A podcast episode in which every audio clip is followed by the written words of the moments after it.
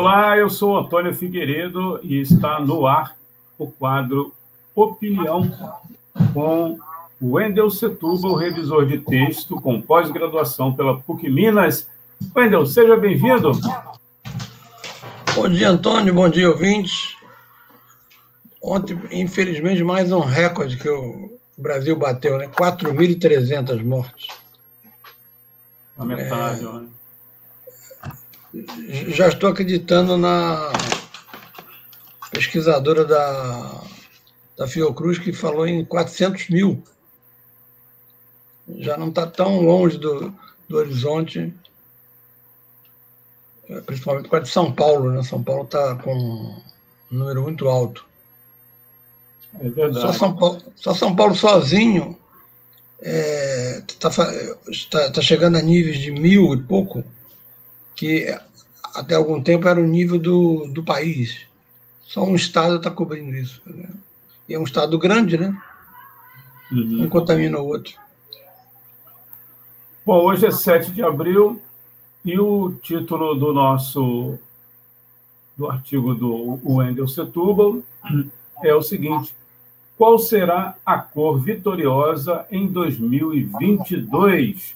Antes de passar para o Wendel, eu queria destacar aqui que você pode mandar mensagens é, para a transmissão no, na nossa página no Facebook e no canal da emissora no YouTube. É, também a gente vai disponibilizar para você colocar é, o, seu, seu comentário, a sua participação através do WhatsApp. Está aí na tela 21, se você estiver fora do Rio, 965538908. 21 é o DDD 965538908. Para você mandar mensagens para o, Wendel Setúbal, você pode, é, ele não vai responder agora, porque está aqui conosco, né? Mas certamente ele vai responder depois. Esse é o endereço do e-mail do Wendel. wstl2s arroba gmail.com. Vou repetir. wstlss arroba gmail.com.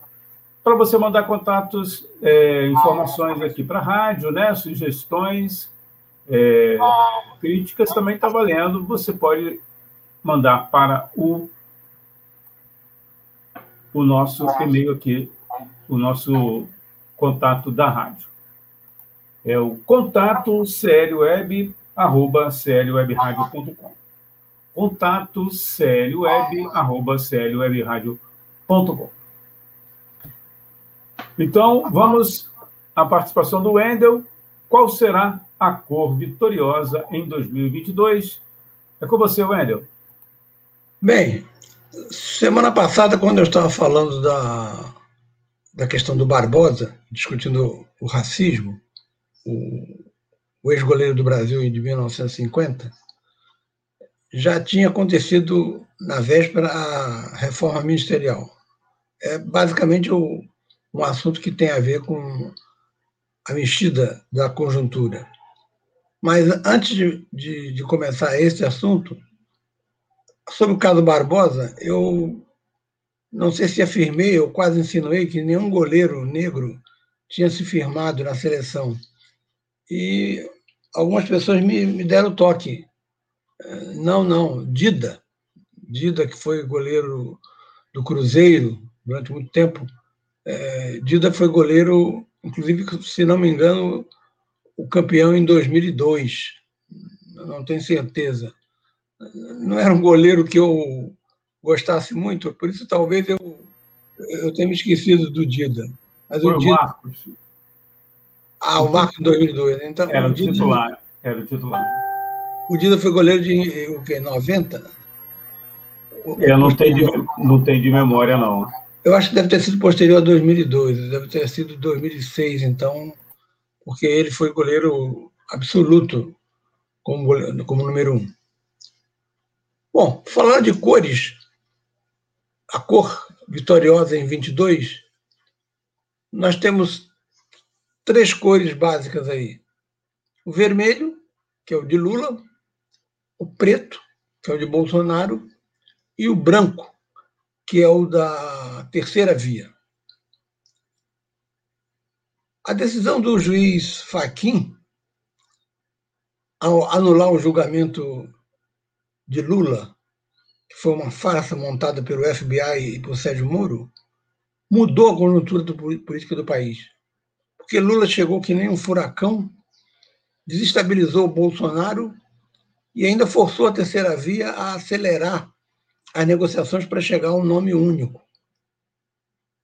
E ainda no meio disso tudo, abre-se uma crise militar com a demissão e antecipando-se a ela, a, ou melhor, antecipando-se a demissão dos ministros que iriam se demitir, Aeronáutica e Marinha, Bolsonaro os demitiu.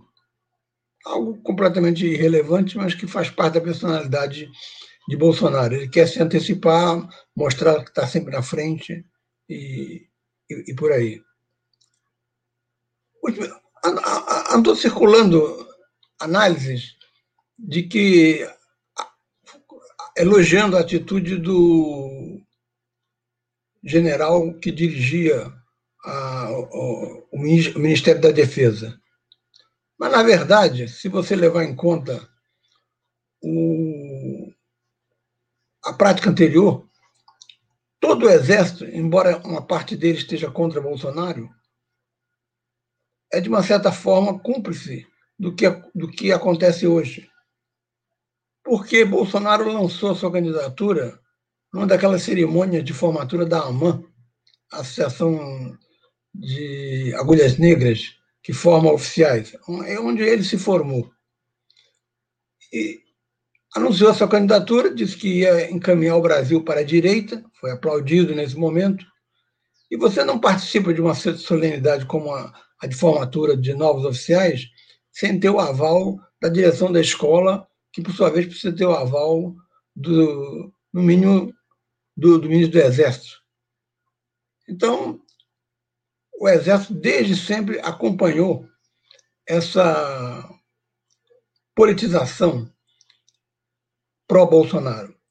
A divergência que havia e que explodiu com a saída do, do ministro Pujol é de que incomoda a, a, a essa parte dos militares que o, os oficiais assumam cargos sem ir para a reserva. Isso é ruim. E o exemplo máximo é o do ministro, o ex-ministro da Saúde, Pazuello. Mas existem 6 mil cargos no governo Bolsonaro ocupados por militares. O furacão Lula desestabilizou tanto Bolsonaro que ele acelerou a, a, o seu projeto de autogolpe. Ele queria decretar um estado de sítio, assumir poderes excepcionais e punir os governadores que estavam à sua revelia, o criticando e, e comprando vacinas, obrigando a se, a se mexer ia demitir Pazuello para colocar um médico no posto. E a partir do autogolpe ele também iria subordinar as polícias militares, não mais aos governadores, mas a ele. E aí ele teria uma milícia particular, já que eles chamam o exército de meu exército, que incomoda muito aos, aos generais. Pujol disse que não iria participar, não iria dar aval a esse é, mini golpe de Estado, embora constitucional, de, desse estado de sítio mal arranjado por Bolsonaro. Não havia motivo nenhum para isso. Bolsonaro, hierarquicamente, em vez de demiti-lo, pediu que o ministro da Defesa o demitisse. O ministro da Defesa não quis demitir Pujol. Resultado: Bolsonaro demitiu os dois. O ministro da Marinha e o ministro da Aeronáutica resolveram entregar os cargos em solidariedade a Pujol. Bolsonaro se antecipou e fez essa reforma ministerial. mexeu na justiça, completada ontem com a nomeação de um, um delegado que, segundo a Polícia Federal, isso foi informação, informações do, de um jornalista bem informado, que é o Camarote, não receberam bem essa indicação do, de, do, do delegado da Polícia Federal, achando que ele vai politizar a Polícia Federal para o Bolsonaro, e a Polícia Federal tem, tinha feito um esforço, em alguns anos, de se blindar contra essa politização. Portanto, essa divisão nas Forças Armadas, ela existe. Ela se manifesta em que uns são pró-Bolsonaro e outros são contrários a que se envolva diretamente no governo sem passar para a reserva. Esse setor é, que não é bolsonarista não tem outra opção, dado que é anti-esquerda, a aderir à terceira via. O que é a terceira via?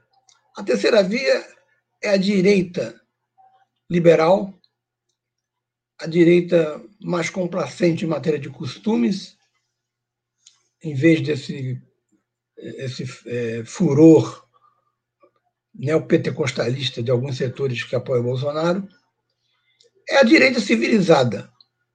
Essa direita teve inicialmente uma, candidatura quase que única, Sérgio Moro.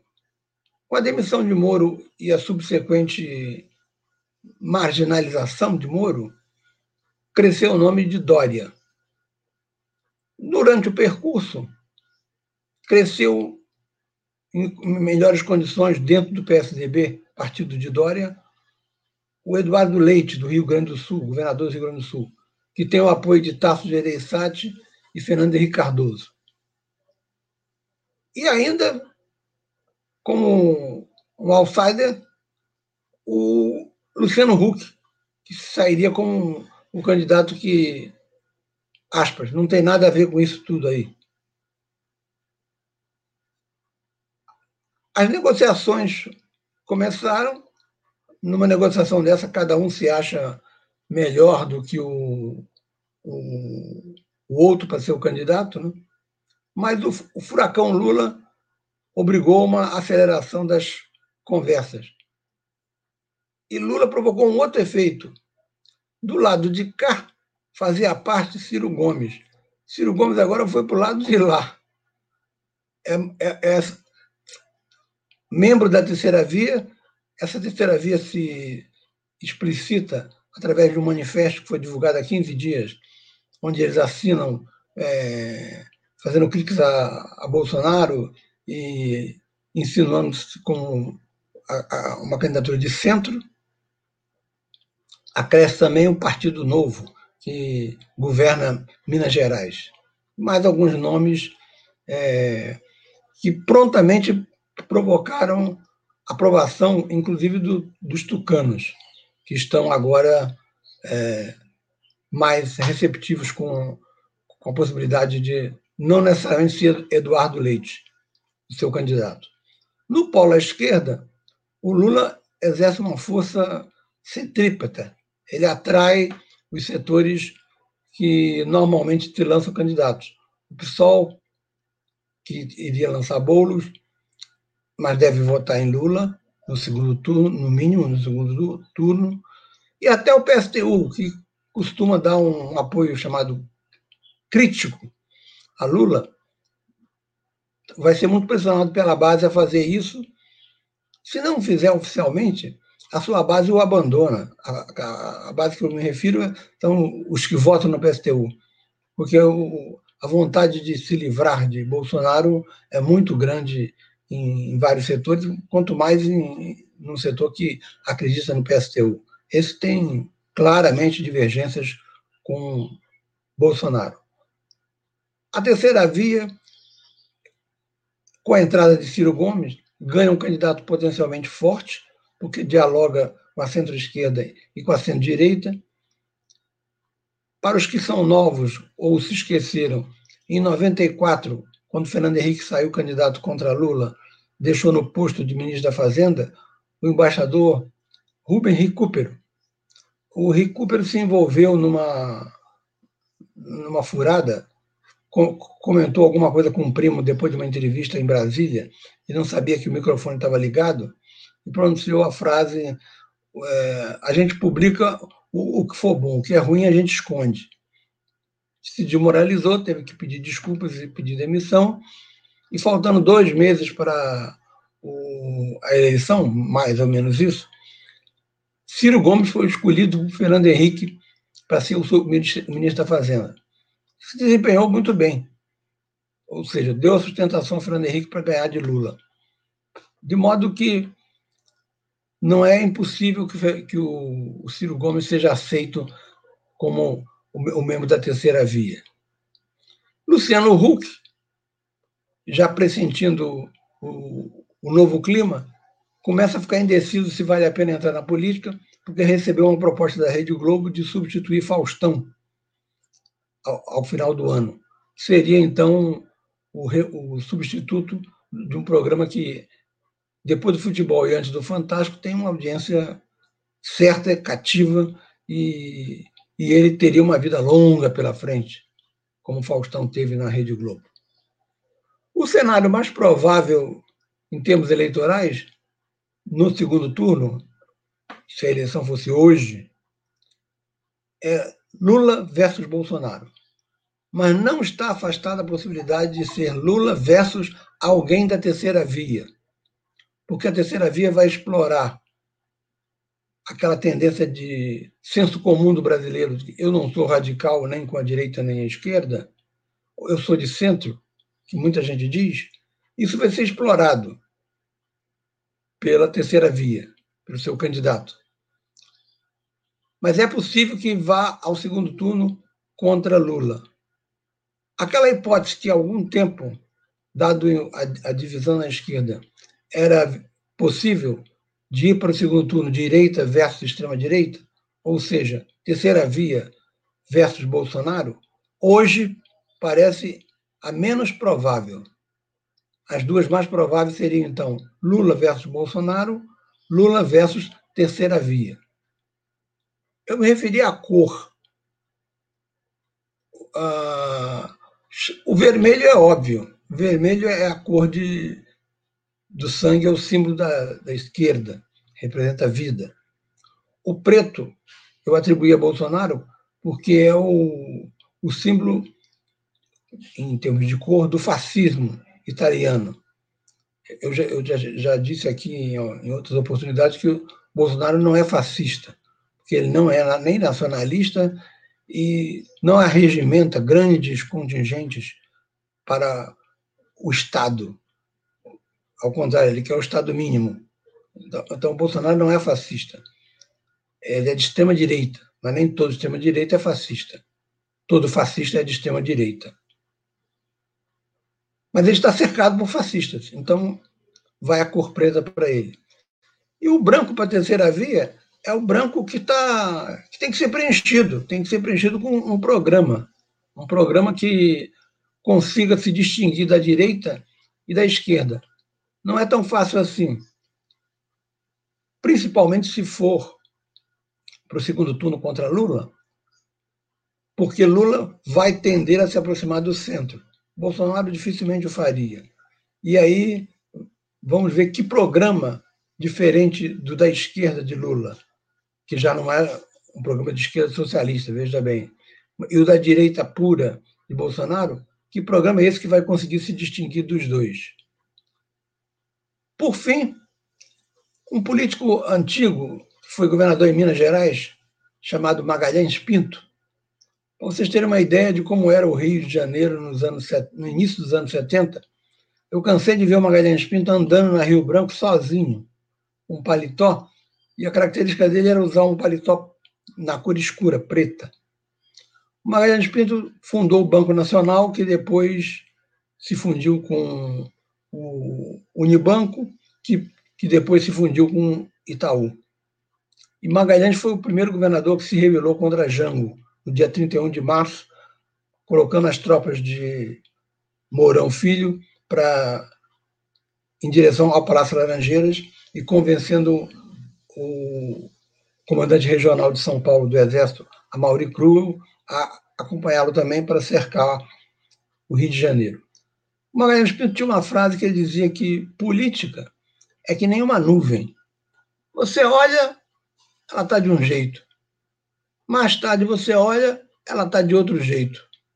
Então, vão ficar essas nuvens até 22, mas a gente espera que, ao final dessas nuvens, traga o sol, pois, como lembra Nelson Cavaquinho, o sol há de brilhar mais uma vez. Tomara, né, né caro ouvinte? Mas não vamos só torcer, não. Vamos também agir para que esse sol volte a partir de 1 de janeiro de 2023. Como ele vai voltar é um assunto que eu ainda pretendo abordar, porque nós temos três opções caso o Lula ganhe. Vem o Lula 1, que é o primeiro governo dele, vem o Lula 2, que é o segundo governo que já é diferente, e vem não Lula 3, mas Dilma, que foi particularmente um desastre. São, são três maneiras de a social-democracia encarnada pelo lulismo dirigir o país e a gente tem que ver com quais delas ele vai optar, porque as condições internacionais, infelizmente, já não são tão favoráveis assim. É isso aí, ouvinte. Bom dia. Bom, Wendel, eh, a gente tem uma participação aqui, eu vou deixar no ar e você pode responder, se, se possível, é, depois do nosso intervalo. É uma participação que vem de São Paulo, é o DDD de São Paulo, do Kleber Vinhas. Ele escreve aqui, ó. FHC foi entrevistado pela CBN e disse que apoia qualquer um, menos Lula e Bolsonaro. Ele pede para você comentar. A gente vai ao intervalo, daqui a pouquinho, então, a segunda parte aí do quadro Opinião, com o nosso amigo, o Wendel Setúbal, revisor de texto com pós-graduação pela PUC Minas. Para manter o projeto da Web Rádio Censura Livre, buscamos apoio financeiro mensal ou doações regulares dos ouvintes, já que não temos anunciantes, não temos propagandas de empresa e não recebemos recursos de partidos e políticos. Seja um apoiador regular e ouça nosso agradecimento no ar durante a transmissão de nossos programas. Seu apoio é muito importante para nós. E os apoiadores recebem prestação de contas mensal. Temos uma vaquinha virtual permanente. Para apoiar, Acesse aqui https dois pontos barra barra apoia.c barra CL Web Rádio. O nosso muito obrigado. Web Rádio Censura Livre, a voz da classe trabalhadora.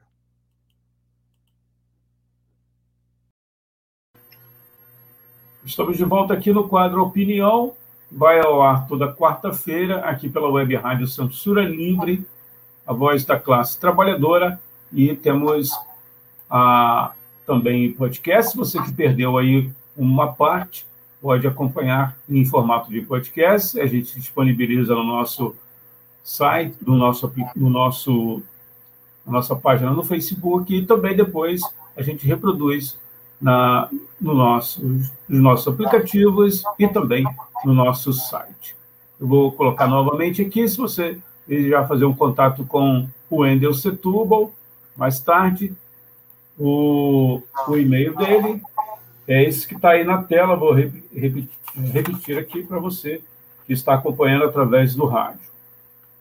wstlss.gmail.com wstlss.gmail.com Não esqueça do B, hein? Oi?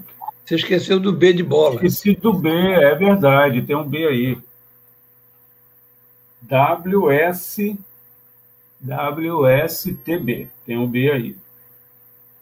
Está na tela, certo? Eu falei errado. WSTBLSS.gmail.com. Corrigindo, então, muito obrigado, Andrew. E, e também você pode mandar mensagens por o nosso WhatsApp, se estiver fora do Rio, o código é 21 965538908. 965538908. Wendel, você pode responder, então, a pergunta que ficou antes do nosso intervalo, do Kleber Vinhas, de São Paulo, e ele escreveu FHC, Fernando Henrique Cardoso, né? foi entrevistado pela CBN e disse que apoia qualquer candidato, menos Lula e Bolsonaro. Bem, antes eu não, não, não, conhecia essa entrevista, obrigado ao Kleber por lembrar. O FHC, há dois meses, falava em todos se unirem contra Bolsonaro, porque ele é muito ligado ao Fernando Haddad, que seria o candidato natural do PT. Com a decisão do ministro Fachin, que restabeleceu os direitos políticos de Lula, mudou o quadro. E, como eu disse no início, Lula entrou que nem um furacão. Fernando Henrique muda também, ele que sempre estimulou a entrada na política de, de Luciano Huck, e dentro do PSDB optava por Eduardo Leite, agora está aceitando, desde que não seja Bolsonaro nem Lula. Isso daí é, é o ingresso dele na terceira via. Esse tipo de declaração faz com que ele concretize uma terceira via. Saiu também no final de semana um longo artigo na Folha de São Paulo do que foi é, presidente do Banco Central no fim da gestão FHC, que é Armínio Fraga, que é parecidíssimo com William Shakespeare, e não é tão brilhante é, como William Shakespeare, mas é um, um economista respeitado e, inclusive, foi bastante crítico ao Bolsonaro desde o início. Ele foi muito mais crítico do que aquele pessoal que, que, que habita lá uma, uma casa perto da PUC, que é ligada ao Edmar Baixa, que são os economistas ligados ao, ao, ao Tucanato. É, Arminho Fraga e Miriam Leitão foram os primeiros economistas é, não de esquerda a combaterem Bolsonaro e sua política é, de terror. Então, Fernando Henrique entra na terceira via.